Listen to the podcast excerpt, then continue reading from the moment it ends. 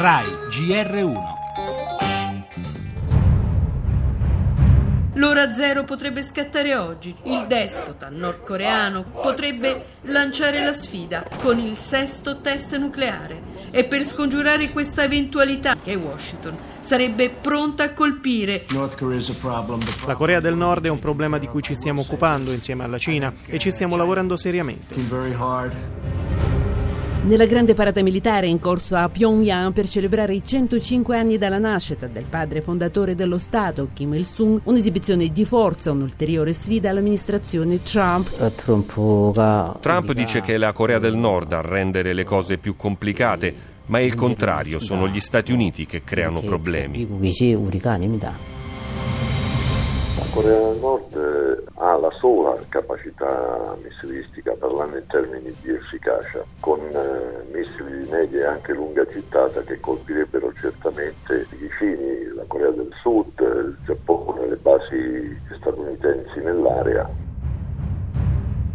L'America è tornata in scena dopo i missili, la superbomba e ora non sappiamo cosa in eh, Corea del Nord. Lo auspicavamo come fattore di contenimento del caos, non certo come ulteriore fattore di disordine.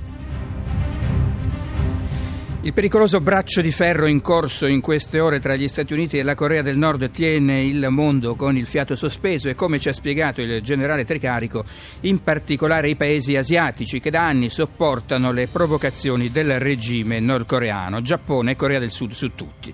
La Cina, il grande vicino e protettore di Pyongyang, avverte che una guerra potrebbe scoppiare in ogni momento. E anche la Russia, già messa alla prova dal bombardamento statunitense sull'alleato Assad, guarda con attenzione fino a dove si spingeranno gli attori di questa situazione drammatica.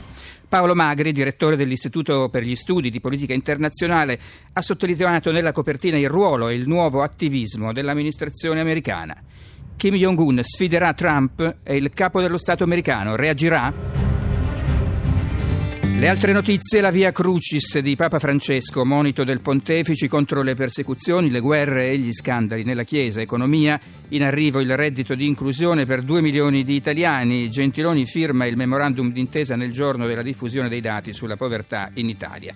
La manovra, tra le misure di risanamento anche multe salatissime per chi non paga il biglietto sui bus. La politica, firme false a Palermo, linea dura di Grillo contro i tre deputati coinvolti fuori dal movimento chi ha sbagliato. Parleremo anche di me meteo. Italia divisa a metà per il weekend di Pasqua, ancora 50 anni fa, la scomparsa di Antonio De Curtis in arte Totò. E infine lo sport con la grande attesa per il primo derby tutto cinese Inter Milan in campo alle 12.30.